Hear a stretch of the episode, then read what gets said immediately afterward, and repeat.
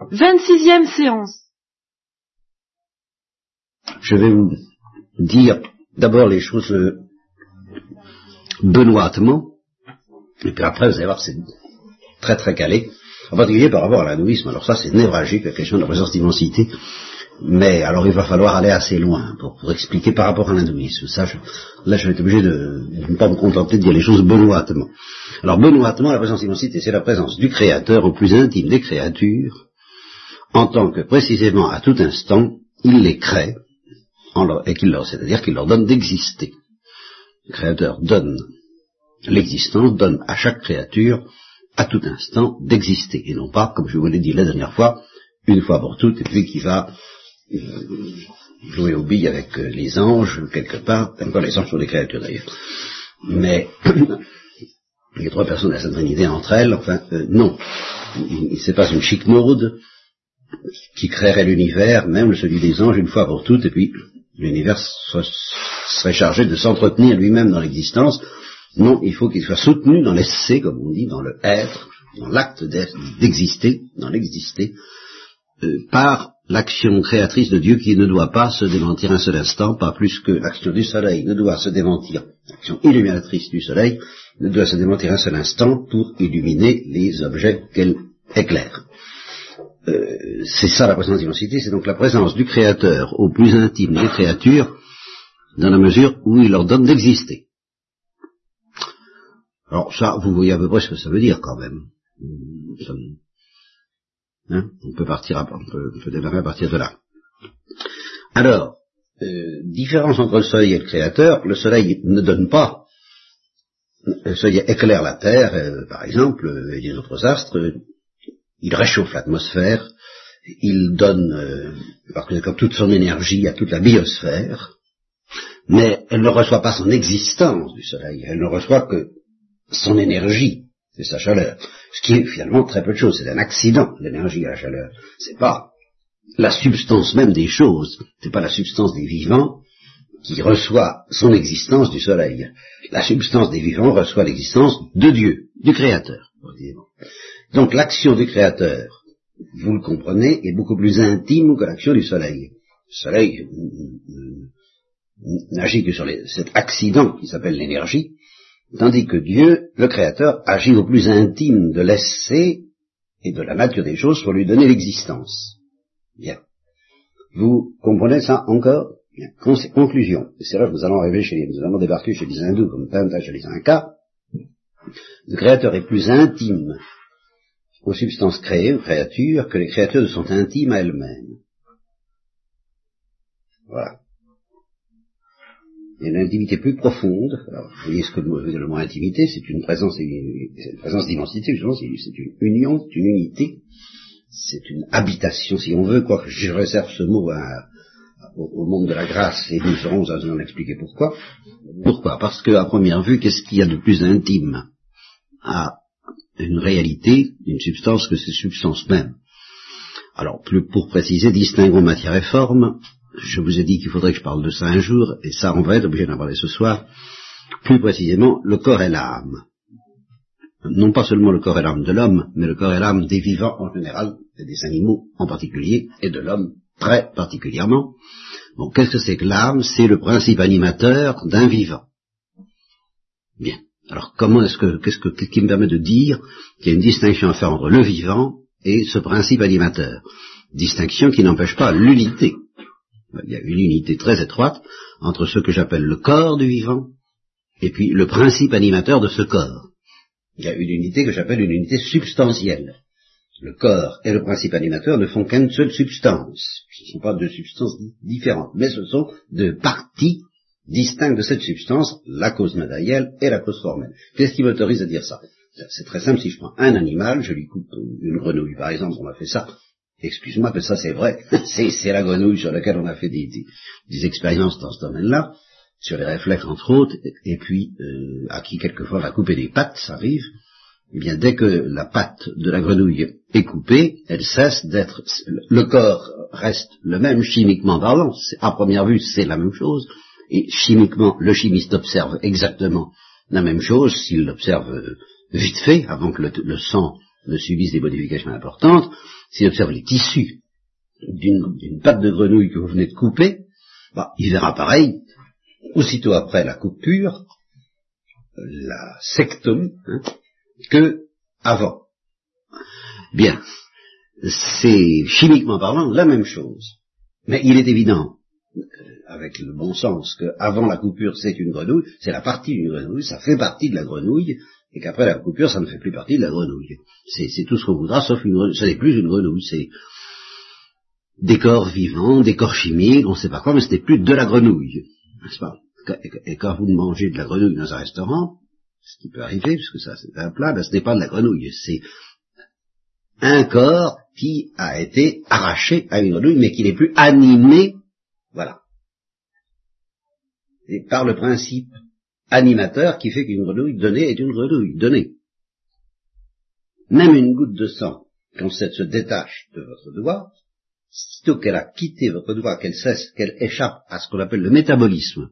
Vous avez entendu parler de ça quand même en, en, Le métabolisme. Bon, eh bien, sitôt qu'une goutte de sang ou une dent échappe à la régulation, c'est-à-dire au métabolisme de votre corps, il cesse d'appartenir à la substance de votre corps. C'est une autre substance. Donc il cesse d'être animé par le principe qui anime tout votre corps. Et il est virtuellement mort. Il est, d'ailleurs, au point de vue, euh, il n'est pas mort tout de suite, en sens qu'il a la vie, une autre vie, celle de votre corps, la vie des cellules qui le composent, peut-être. Hein, mais ce n'est plus la vie de votre corps c'est plus une vie humaine, ou c'est plus une vie de grenouille, plus une vie de cheval. Est-ce que vous, voyez ce que je et, et ça, ça, vaut même pour les cheveux et pour les poils. N'est-ce pas? Vous arrachez un, poil à un cheval, sitôt que vous avez, arraché le poil, ça y est, il n'est plus animé par l'âme. C'est le principe vivificateur qui organise et qui, qui gouverne le métabolisme de la vie dans le cheval en question. C'est autre chose, c'est un autre métabolisme, c'est une autre substance, c'est une ou, une collection de substances, c'est plutôt une collection de substances, c'est pour ça que ça, se décompose assez vite. Est-ce que vous comprenez un peu ça, ce que, je vous dis là? Ça vous paraît euh... bien. Alors, je passe sur toutes les difficultés que soulève cette doctrine. Ce qui compte, c'est que mettons-nous, soyez bon public, mettez-vous dans la perspective traditionnelle d'Aristote, que les vivants sont composés donc d'un corps et d'une âme, c'est-à-dire d'un corps d'éléments chimiques, si vous voulez, de composés chimiques qui sont en gros la matière, pas la matière première, ça c'est beaucoup plus difficile à définir, sont la matière, et puis d'un principe animateur qui est en gros l'âme, pas une âme immortelle dans le cas des animaux, ni en tout cas pas une âme intelligente. Dans le cas de l'homme, oui, c'est une âme intelligente, mais c'est pas le cas de tous les animaux. Bon, une âme, un principe, un un principe animateur. Voilà, c'est ça. L'âme, c'est le principe animateur. Et il y a donc composition et union entre les composés chimiques du vivant et le principe animateur du vivant. On appelle le premier la matière et le second la forme ou l'âme du vivant. Vous, vous, m'accordez ça.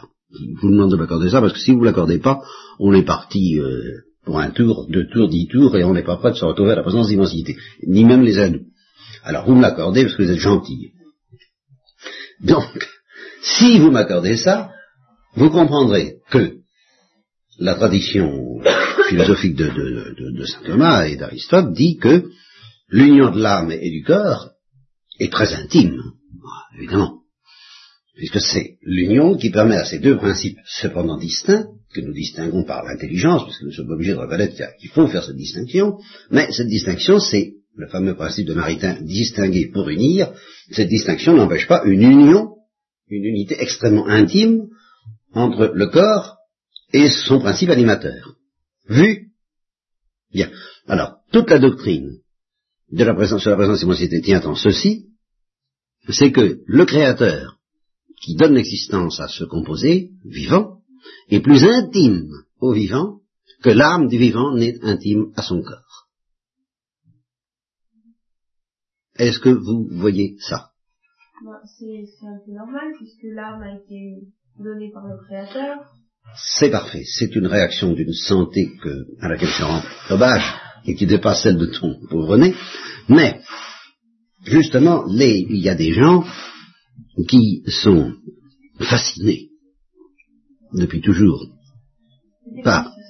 Pardon? Oh non, pas du tout. Non, non, c'est au contraire aux antipodes, qui sont fascinés par cette présence d'immensité, par cette intimité de la présence du Créateur à euh, toutes les créatures, et euh, qui sentent bien que c'est plus intime, que le Créateur est plus intime à chaque créature que chaque créature n'est intime à elle-même, que l'âme de chaque créature n'est intime à elle-même, et alors, à cause de ça, ils sont tentés de dire que le Créateur est l'âme du monde. Vous voyez pourquoi? À cause de cette unité, que le Créateur est tellement intime à chaque chose qu'il est l'âme de chaque chose.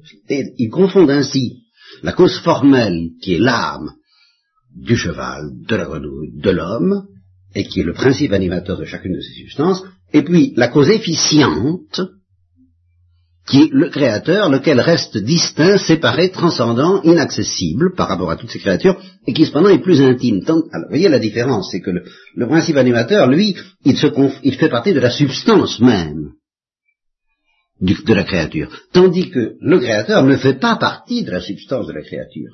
Il n'en est pas l'âme, il n'en est pas la forme, il en est le créateur, c'est très différent. Et malgré ça, malgré cette transcendance, cette distinction formidable, puisque c'est une distinction entre le fini et l'infini, il est plus intime à cette créature, et c'est pour ça qu'on peut s'y tromper, que l'âme de cette créature. Alors, on peut confondre la cause formelle à la cause efficiente. Et je crois que c'est une des grandes tentations de la tradition hindoue. Voilà ce que je voulais dire.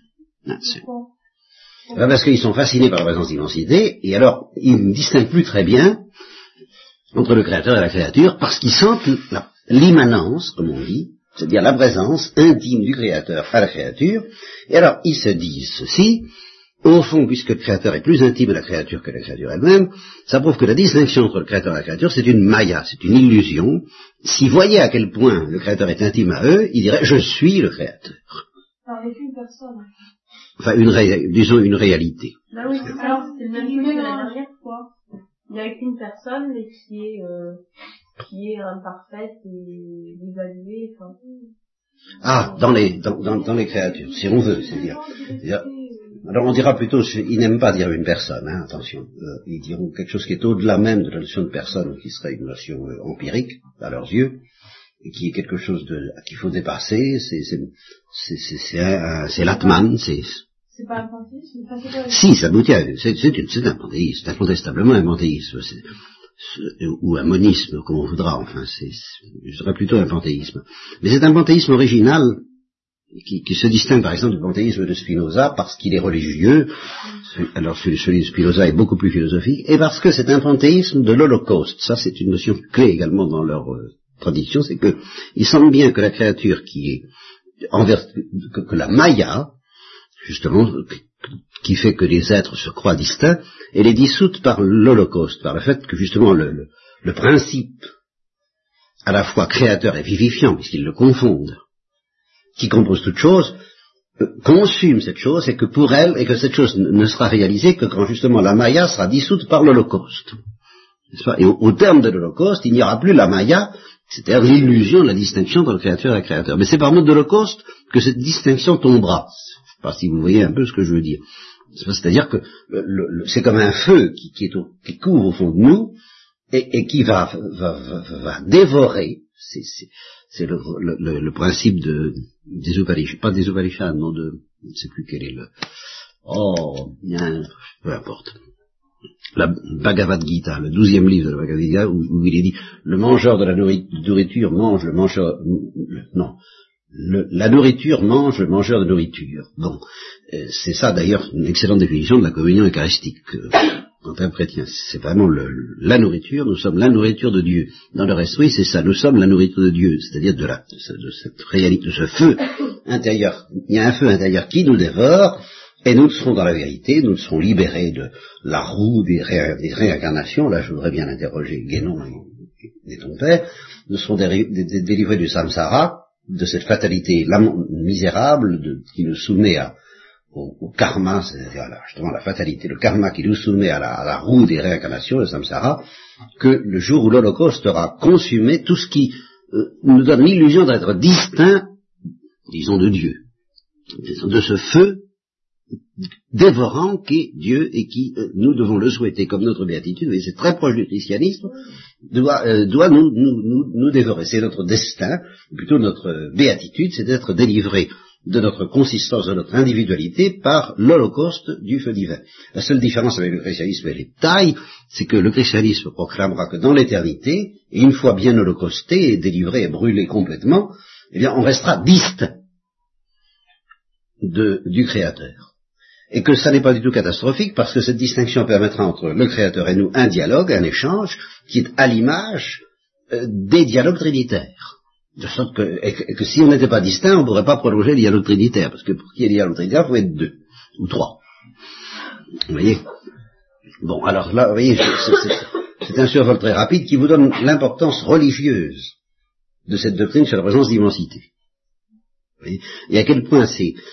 Là, on est sur, on marche euh, euh, le long d'une ligne de partage des eaux extrêmement fine et subtile. Et il, est dangereux d'être comme Parménide, qui était ivre de l'être, et qui, à force d'être ivre de l'être, n'a pas accepté qu'il y ait du non-être, ni par conséquent du changement, ni par conséquent du multiple. Parménide, c'est le moniste absolu, n'est-ce pas? Il est tellement ivre de la perception de l'être qu'il n'y a que l'être, et puis il n'y a pas des êtres, parce que c'est une imperfection dans l'être. C'est une intuition de génie, mais il n'y a rien de plus dangereux que les intuitions de génie c'est parce qu'elles vous rendent ivres et elles peuvent vous faire perdre le bon sens. Alors il faut être ivre de Dieu et, de cette présence d'immensité. Les hindous sont ivres de la présence d'immensité, mais il ne faut pas l'être au point de perdre le sens de notre consistance, de notre consistance propre de créature, qui tout en étant habité, enfin pas habité, je, je réserve ce mais tout en étant euh, créé constamment projeté constamment hors du néant par la présence d'un être qui nous est plus intime que nous-mêmes, reste distinct de cet être, ou plutôt cet être reste distinct de nous, euh, malgré cette intimité extraordinaire et inconnue, inconnue des cailloux, inconnue des animaux, inconnue des plantes, et inconnue de la plupart des hommes parce qu'ils sont très bêtes, et surtout parce qu'ils sont dans les ténèbres du péché, ça nous allons y revenir après. Mais euh, est-ce que vous avez à peu près digéré ces cette première notion sur la présence d'immensité. Rapidos. On y viendra. Alors maintenant, à partir de là, on va se jeter en théologie, alors à, fond la gomme, vous n'aurez plus qu'à répéter ces choses et les expliquer dûment aux absentes, ça vous fera faire des efforts euh, pédagogiques euh, fructueux, parce qu'à partir de là, c'est à partir, il faut que vous sachiez ça, c'est que cette doctrine de la présence d'immensité, ce qu'on sait alors pas du tout en terre chrétienne, hélas, un peu chez les orthodoxes tout de même, mais plus du tout chez les latins, c'est que toute la doctrine de la grâce sanctifiante, donc la doctrine de la vie chrétienne, repose sur, cette doctrine de la présence d'immensité, que tout part de là. Parce que les chrétiens, les, docteurs chrétiens, vous disent tranquillement, s'il n'y avait pas la présence d'immensité, la grâce serait impossible et la vie surnaturelle aussi, et la béatitude aussi, et la vision face à face aussi, et l'holocauste dont je viens de parler aussi. Tout ça serait impossible s'il n'y avait pas la présence d'immensité. La présence d'immensité, c'est le point de départ de tout. Alors, qu'est-ce que c'est que cette présence Qu'est-ce que c'est que la grâce? La, grâce et la gloire, c'est l'ensemble des dons, alors qui viennent s'ajouter aux dons de l'existence, mais par laquelle la créature peut être initiée dans la lumière divine au mystère de la présence d'immensité et en vivre.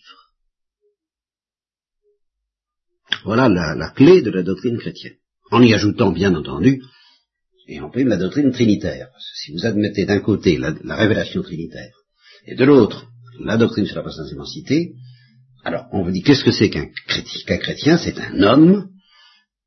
Il faut, il faut, il faut, il faut, c'est un homme, c'est-à-dire une créature spirituelle, ça c'est capital, je ne peux pas tout dire à la fois, le ça viendront, c'est un homme chez qui la présence d'immensité est devenue, à la suite d'un don supplémentaire que Dieu fait, que Dieu propose aux créatures spirituelles, et qu'il donne d'ailleurs aux créatures spirituelles, mais il leur propose, veux-tu que ça aille jusqu'au bout, c'est comme un germe, c'est ça qu'on appelle la grâce, c'est le germe de quelque chose d'autre,